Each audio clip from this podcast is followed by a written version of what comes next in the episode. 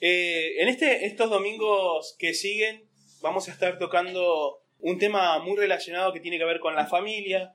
Les he pedido a los hermanos que están este, sirviendo con, los mensajes, con la predicación, que, que toquemos este tema, la perspectiva bíblica de la familia, ¿eh? en varios de sus puntos, varias de sus aristas, y quisiera hacer una, una introducción esta mañana, hablando un poco sobre lo que es la base de, toda familia.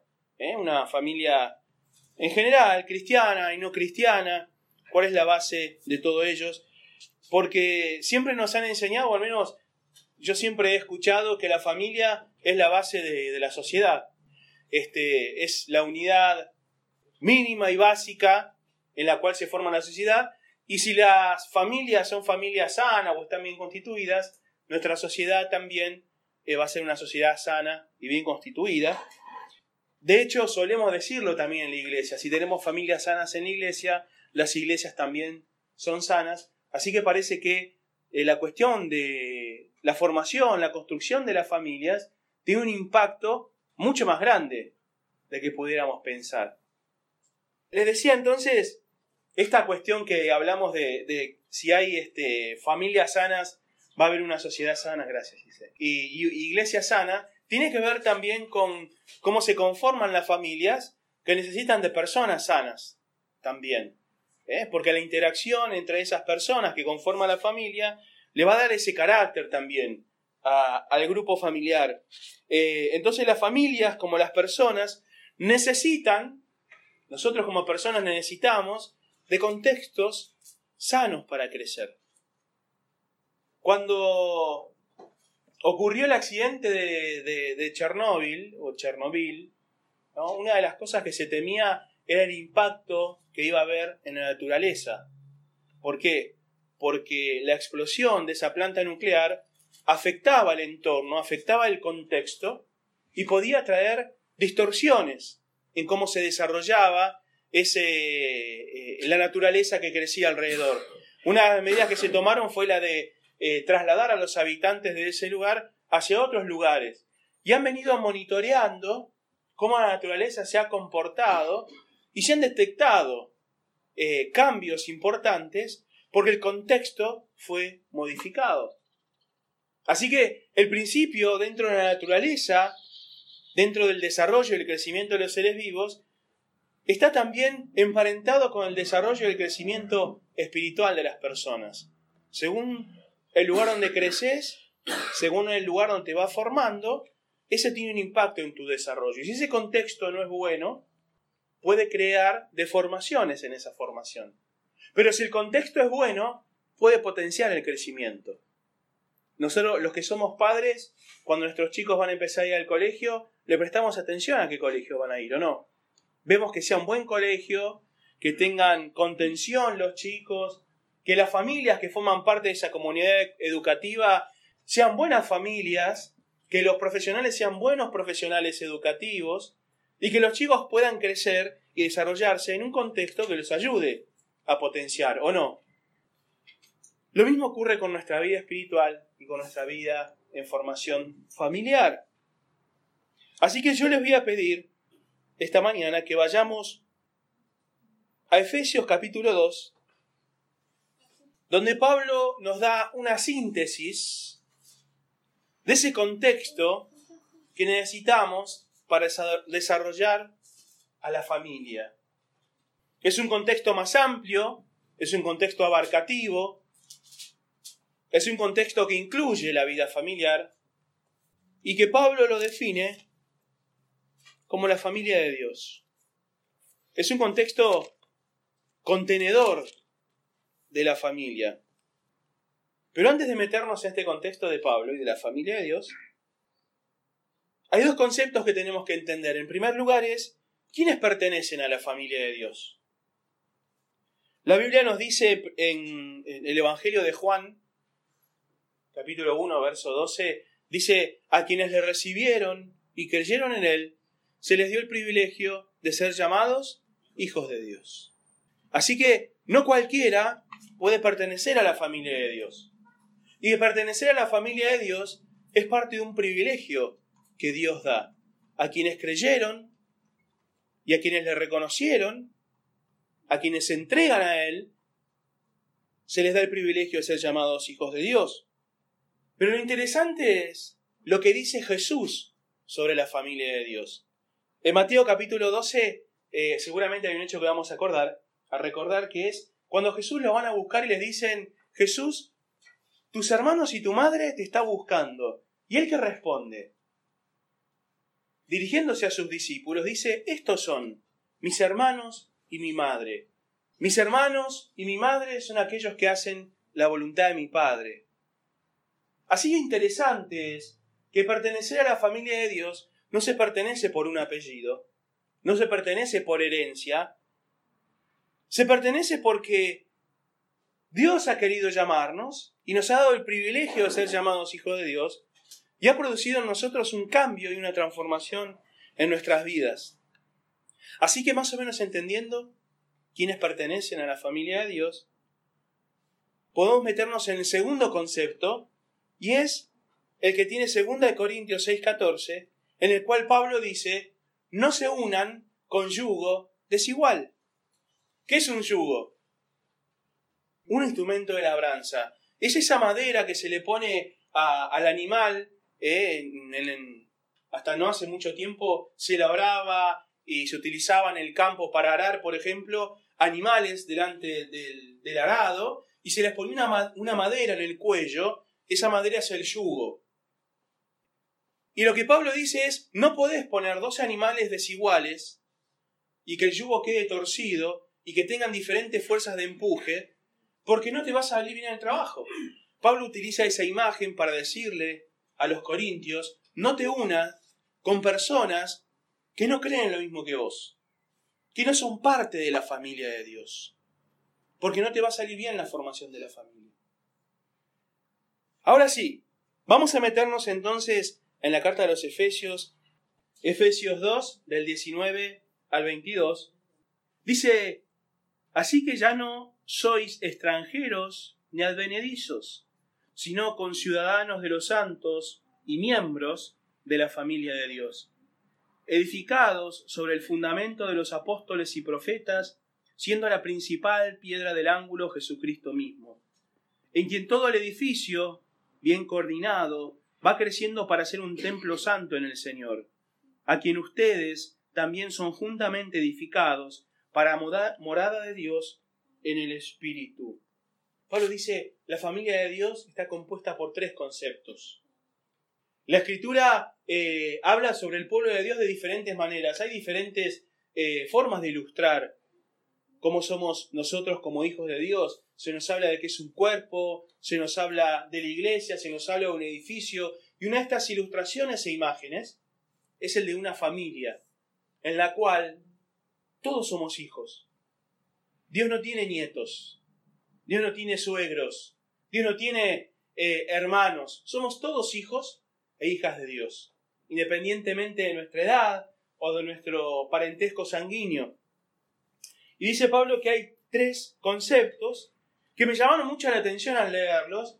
Eh, me tocó leer una vez este, un, pastor, y, y, tiene varios libros escritos, de apellido Crab, Crab tiene un libro que se llama El arte de aconsejar bíblicamente, y uno de los principios que desarrolla ahí es que las personas tenemos necesidad de dos cosas básicas en la vida.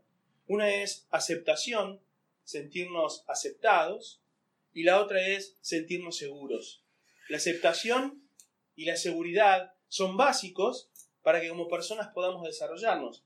Y Pablo va a tomar algunos de estos conceptos no de este escritor y pastor, sino directamente de la palabra de Dios, para decirnos, en primer lugar, que la familia de Dios nos aporta un sentido de pertenencia. Me llamó mucho la atención cuando en este pasaje eh, el versículo 19 dice, ya no son ustedes extranjeros ni advenedizos. ¿Qué te parece que quiere decir que no somos ni extranjeros ni advenedizos? ¿Quién es alguien extranjero? una persona viene de otro lado, que tiene otra costumbre, otras raíces de identidad, ¿no? Como añorando ese lugar que fue tuyo, tu tierra, tu familia. ¿Y qué es alguien advenedizo? Ahí está más difícil, porque no usamos esa palabra. Pero advenedizo básicamente quiere decir alguien desubicado, alguien que no está en su lugar, alguien que llegó a un lugar, vive ahí, puede morar en ese lugar, pero no es su lugar. Es como eh, definimos a veces nosotros, te sentís sapo de otro pozo. ¿No es cierto? Bueno, y la escritura dice, vos ya no sos extranjero, vos ya no sos alguien que está desubicado. Este es tu lugar de pertenencia, este es tu país, este es eh, el lugar al cual vos perteneces. No es que llegamos de, de regalo llegamos invitados y nos quedamos. No somos inmigrantes, dice Pablo. No es que Dios te sacó de un lugar y te hizo parte sacando un documento de extranjero. No, vos sos esto. Vos sos ciudadano. Vos sos nacional, natural de este lugar, de la familia de Dios. Por eso dice el 19, somos conciudadanos de los santos y miembros de la familia de Dios. Esa gracia que Dios derrama sobre nosotros, y acordémonos siempre de, del concepto del nuevo nacimiento, acordémonos siempre de que lo que es nacido de la carne, carne es, y lo que es nacido del espíritu, espíritu es. Dios hace una nueva creación con nosotros. Por la gracia y el amor que el Señor nos tiene, nos hace de nuevo y nos hace nacer parte de su familia. Ya no somos sacados de otro lugar e injertados como si fuéramos extraños. Ya formamos parte de esa misma planta. Esa misma naturaleza corre por nuestras venas espirituales. Así que el primer concepto que desarrolla es el de sentido de pertenencia. La familia de Dios es tu lugar y es mi lugar. Es nuestro lugar por, no por derecho propio, sino por derecho del Señor. Y el segundo concepto que desarrolla Pablo es el de seguridad. ¿Cuántos vieron la película La Terminal? ¿Sí? Con Tom Hanks, ¿no? Este muchacho que viene de un país eh, de Europa del Este y llega a Estados Unidos y en ese transcurso el país está en guerra, el país... ¿Cómo? Cracovia. Cracovia, ¿no? ¿Era Cracovia? No existe más el país y claro, en Estados Unidos no lo pueden dejar ni, ni embarcarse para otro lado ni salir del aeropuerto porque su país no existe. Él no tiene nacionalidad, él no es este eh, nacional de ningún lado, no existe, digamos. Y él se queda como en un vacío legal viviendo en esa terminal de, avión, en ese aeropuerto, por eso la película se llama Terminal, y él se siente eh, raro, se siente extraño, porque no pertenece a ningún lugar. Y trata de, de buscar esa seguridad que le otorgaba ser parte de algo y trata ahí mismo de esa terminal crear su propio mundo, crear sus propios vínculos, buscar su propia rutina diaria que le otorgue esa seguridad. El sentirnos parte, ese sentido de pertenencia, una de las cosas que hace con la formación de nuestra identidad es hacernos sentir seguros. Cuando nuestros chicos son chicos, nuestros hijos son chicos, uno quiere que nuestros chicos sientan la seguridad, de que pueden confiar en sus padres, de que en su casa van a estar seguros, van a poder desarrollarse, que en el colegio tengan un contexto de seguridad, que no se sientan agredidos, que no desconfíen de las personas, que no sientan que van a desconfiar de ellos, para que ellos se animen a crecer y a desarrollarse. Pablo utiliza este sentido de seguridad, diciendo, la familia de Dios tiene que ser un lugar seguro para nosotros. No un lugar en el cual nosotros no podamos desarrollarnos como personas, un lugar donde no aprendamos a confiar en el hombre o la mujer que tenemos al lado, en los hermanos que tenemos en Cristo. Tiene que ser un contexto seguro. Y Pablo dice eso. Dice, edificado sobre el fundamento de los apóstoles, versículo 20, y profetas, siendo la principal piedra del ángulo Jesucristo mismo ¿Qué más seguridad que podemos tener que saber que la familia de Dios está fundamentada en la palabra de Dios y en Cristo mismo? Él es, él es el que le otorga el contexto el que le otorga la vida misma a la familia, Él es el que crea el concepto de la familia de Dios y el que está cuidándonos todos los días para que nos desarrollemos y crezcamos como sus hijos y sus hijas. En este tiempo de elecciones uno puede creerle o no a los candidatos. ¿De qué va a depender? Y de la personalidad de cada uno, de que cada uno cumpla con sus promesas, de que alguien te dice, yo te voy a dar trabajo, cumpla con eso porque nadie lo ata, o que por lo menos que respeten la ley. Pero cuando Dios nos dice algo, nosotros tenemos la seguridad de que va a ser así. Desde el principio, cuando Dios dijo sea la luz, la, luz fue. Nadie le dijo, ¿y qué luz querés? ¿Luz fría o luz cálida? ¿Tenue como velador o como un reflector de 9000? Nadie le preguntó, fue la luz y punto. Saber entonces que la familia de Dios se fundamenta en la Escritura, en esto que llama Pablo el fundamento de los apóstoles y los profetas, nos tiene que dar seguridad de que no es algo ideado por los hombres y las personas, sino que fue idea de Dios mismo. Y este contexto, la familia de Dios, es el mejor contexto en el cual podemos estar para desarrollar nuestra propia familia, con nuestra esposa, con nuestros hijos. Y Pablo dice, mirá, si te parece poco el fundamento de los apóstoles y los profetas, la piedra fundamental es Jesucristo mismo.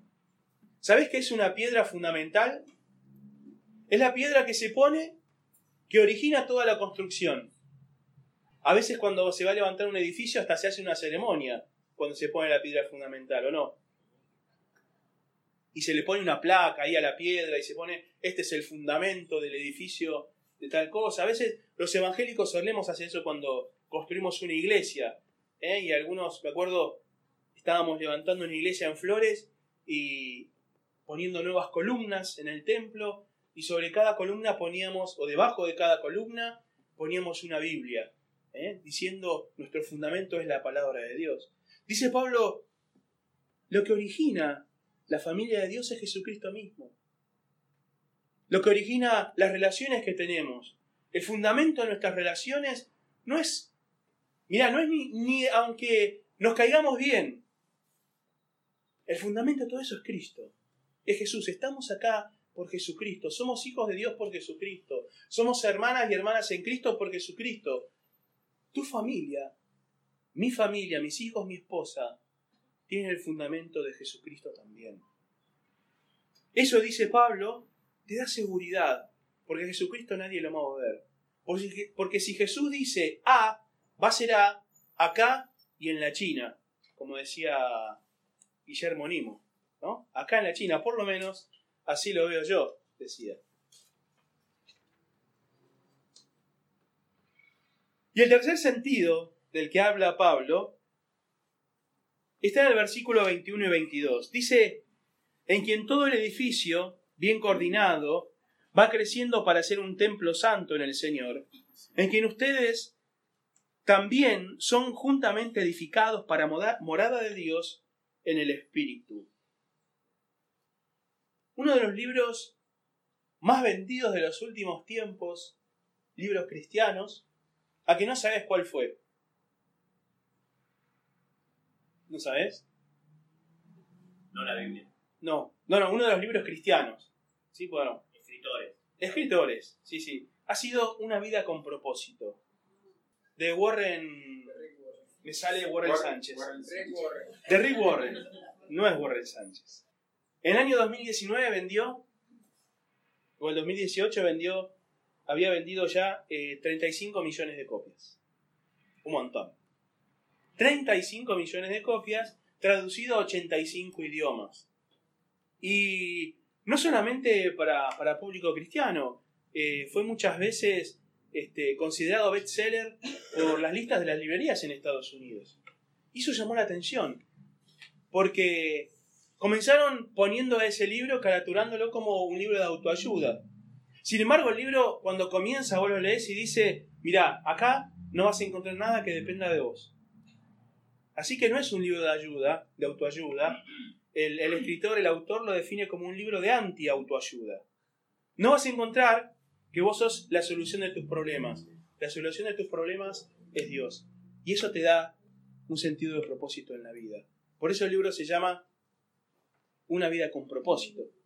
Ahora, la cuestión del propósito es un enigma, es una pregunta que el hombre se ha hecho desde sus inicios. ¿Quién soy? ¿Para qué estoy acá? ¿Cuál es mi propósito en la vida? ¿Cómo debo manejarme? ¿Qué decisiones debo tomar?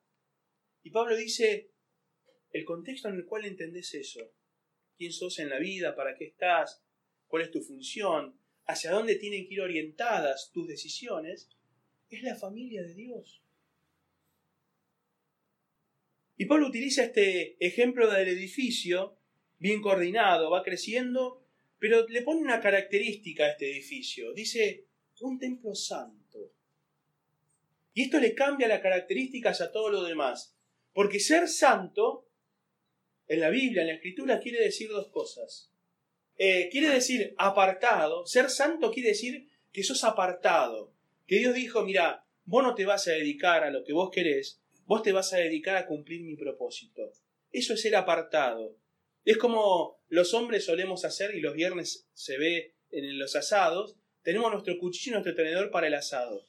Entonces el viernes cayó Jorge Lloves con un cuchillo y un tenedor así, y dijo, me traje los cubiertos para el asado, y sacó tremendo, y claro, ellos son para el asado, están apartados para un uso específico. Si vos agarrás la cuchilla para el asado, para cortar otra cosa, y tenemos un problema en casa si me agarrás el cuchillo para el asado. ¿eh? Y ayer me pusieron en la mesa el cuchillo del tenedor del asado, me lo ponían para comer otra cosa, y yo le dije, no, esto es del asado. Porque eso ha sido entre comillas, ¿no? y permitime la licencia, santificado para el asado. ¿Eh? No es para tanto, pero permitime esa licencia, esa ilustración. Pero quiero graficar lo que Dios hizo con vos y conmigo. Dios te apartó, vos no sos para comer cualquier cosa. Vos no sos para hacer lo que vos querés o, o hacer cualquier cosa que otro quiera. Nosotros fuimos agregados a la familia de Dios santificados para cumplir un propósito. El primer concepto entonces de ser templo santo, la familia de Dios, es cumplir el propósito del Señor. Y el segundo concepto es el de somos purificados. Cuando la Biblia habla, habla de que algo es santo, quiere decir de que es puro, de que es sin mancha. Nosotros en algún momento no conocíamos a Dios y andábamos manejados por nuestros pecados. Pero Dios en su gloria, desde el principio de los tiempos, decidió que íbamos a pertenecer a su familia. Y Dios desde ese momento nos hizo santos y sin mancha por el sacrificio de Cristo. ¿Nos equivocamos? Sí. ¿Cometemos errores? Sí. ¿Caemos en pecado? Sí. Pero Dios nos limpió con la sangre de Cristo. Y mientras caminemos sobre esta tierra, hasta que no estemos en presencia del Dios vivo, vamos a vivir como en esta dicotomía y a veces contradicción. Somos santos, porque la Biblia dice que somos santos, pero todavía no totalmente, todavía no practicándolo totalmente. Pero Dios dice que ya hemos sido purificados por la sangre de Cristo. Y esta es una característica propia de la familia de Dios. El contexto en el cual nos desarrollamos como personas tiene un propósito firme de parte de Dios y tiene que tomar decisiones para cumplir ese propósito. Así que cuando hablamos de la familia, hablamos de, cuando hablas de tu esposa, de tu marido y de tus hijos, y estás deseando tener un contexto para que crezcan, para que se desarrollen, no mejor contexto que el de la familia de Dios. Porque tu esposa, antes de ser tu esposa, tu marido, antes de ser tu marido, es hijo de Dios, es hija de Dios es tu hermano, tu hermana en Cristo. Tus hijos, antes de ser tus hijos, son tus hermanos en Cristo también. Antes de ser familia que vive juntos en una casa, somos familias en Cristo. Somos familia en Dios. Somos parte de Dios en su familia. Así que debemos desear crecer en ese, en ese contexto. Y la expresión mínima de esa familia de Dios es la iglesia local. La iglesia local es la expresión mínima en cualquier barrio de la gran familia de Dios, donde la familia de Dios se manifiesta cuando nos reunimos, cuando comemos el asado, cuando las chicas se juntan a, comerse unas tortitas, unos sanguchitos, bizcochitos y todo eso que comparten, cuando nos juntamos en la oración los jueves, o a estudiar, o nos encontramos acá los miércoles, o nos juntamos a sacar ramas, son expresiones de la familia de Dios en un lugar mínimo que es la iglesia local. Y tenemos que desear que nuestras familias se desarrollen dentro de las iglesias locales. Porque es el contexto que Dios eligió para nosotros, para que seamos contenidos, para que tengamos seguridad, para que tengamos eh, esto que te decía recién, sintámonos eh, que somos, pertenecemos a ese lugar, que tenemos sentido de propósito. Fuera de la iglesia local, vamos a perder los parámetros que Dios quiere para nosotros. Porque la iglesia local es el lugar donde la familia de Dios se manifiesta. No lo encontramos en otro ámbito. Dios ha dispuesto entonces que para que crezcamos y, y que nos desarrollemos como personas, tengamos el ámbito del contexto adecuado. Calvino era más tajante en esto y decía, fuera de la iglesia no hay salvación posible. Fuera de la iglesia y la manifestación de la iglesia local, decía Calvino, fuera de la iglesia de Cristo no hay salvación posible. Si nosotros queremos desarrollar, que nuestros hijos se desarrollen saludables, que crezcan en relación con Dios y con las personas, que nuestras familias sean familias saludables, el ámbito para crecer, el contexto, son las iglesias locales porque son los lugares donde compartimos la Santa Cena, donde se expone la palabra, donde a veces también es necesario aplicar cierta disciplina para que el Señor nos vaya guiando y tomemos las decisiones correctas. Que el Señor nos use a todos nosotros para generar de esta iglesia local el contexto adecuado, para que vos y yo nos desarrollemos, para que otras personas que van a venir encuentren un lugar que les otorgue seguridad, que les otorgue sentido de pertenencia, que digan, este es mi lugar en el mundo. Que puedan decir también, acá encuentro mi propósito, acá entiendo lo que Dios quiere para mi vida.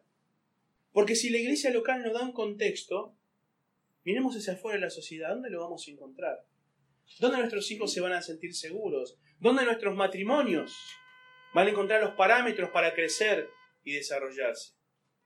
Que podamos entonces como iglesia local entender que somos parte de la iglesia de Dios, que somos parte de la familia de Dios, que somos expresión de la familia de Dios y que para que nuestras familias sean saludables, tenemos que desarrollarlas en este contexto. Amén. ¿Oramos?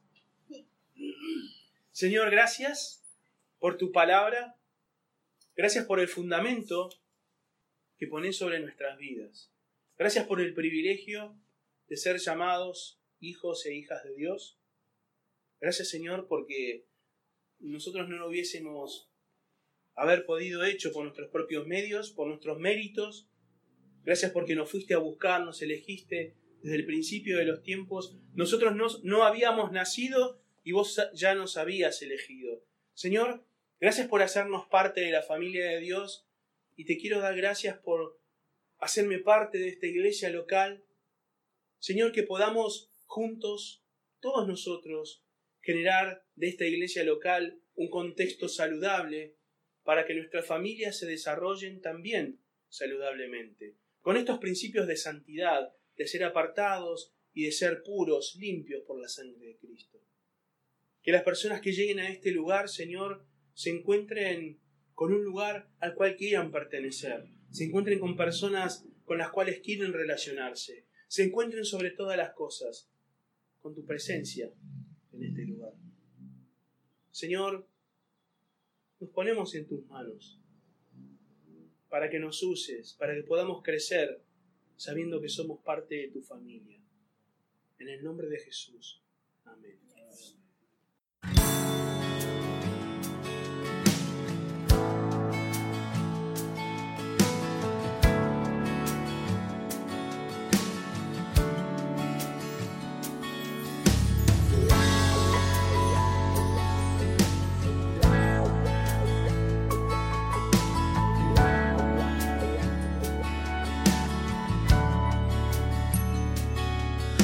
Decirte que eres el amor de mi vida, el dueño de mi corazón. Sin ti no habría una razón de vivir, tú eres mi motivación. Cada mañana al despertar y ver que es un nuevo día, tú eres mi inspiración. ¿Qué más puedo pedir al caminar esta vida si tengo a mi primer amor? No hace falta otro milagro para en ti poder creer. Tan solo el milagro de volver a nacer fue suficiente para yo caer rendido a tus pies y enamorarme del Dios que me creó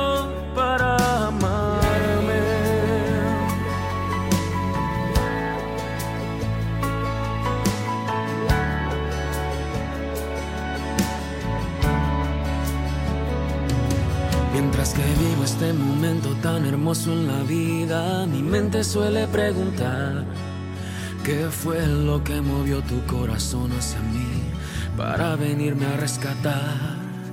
De lo profundo de mi ser, mi alma quiere decirte lo que siento por ti, Señor. Rendida está mi vida sin reservas a ti, te pertenece mi amor. Y no hace falta otro milagro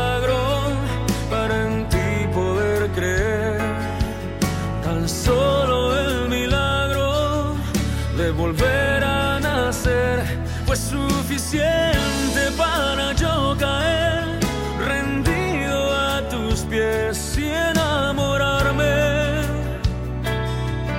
del Dios que me creó. Y es que la vida que me da no es como una fantasía, es una mera realidad. Cada experiencia que viví la guardo como un tesoro en el fondo de mi corazón. Eres tú quien da color a cada sueño que brota, tú eres mi felicidad. ¿Qué más puedo pedir al caminar en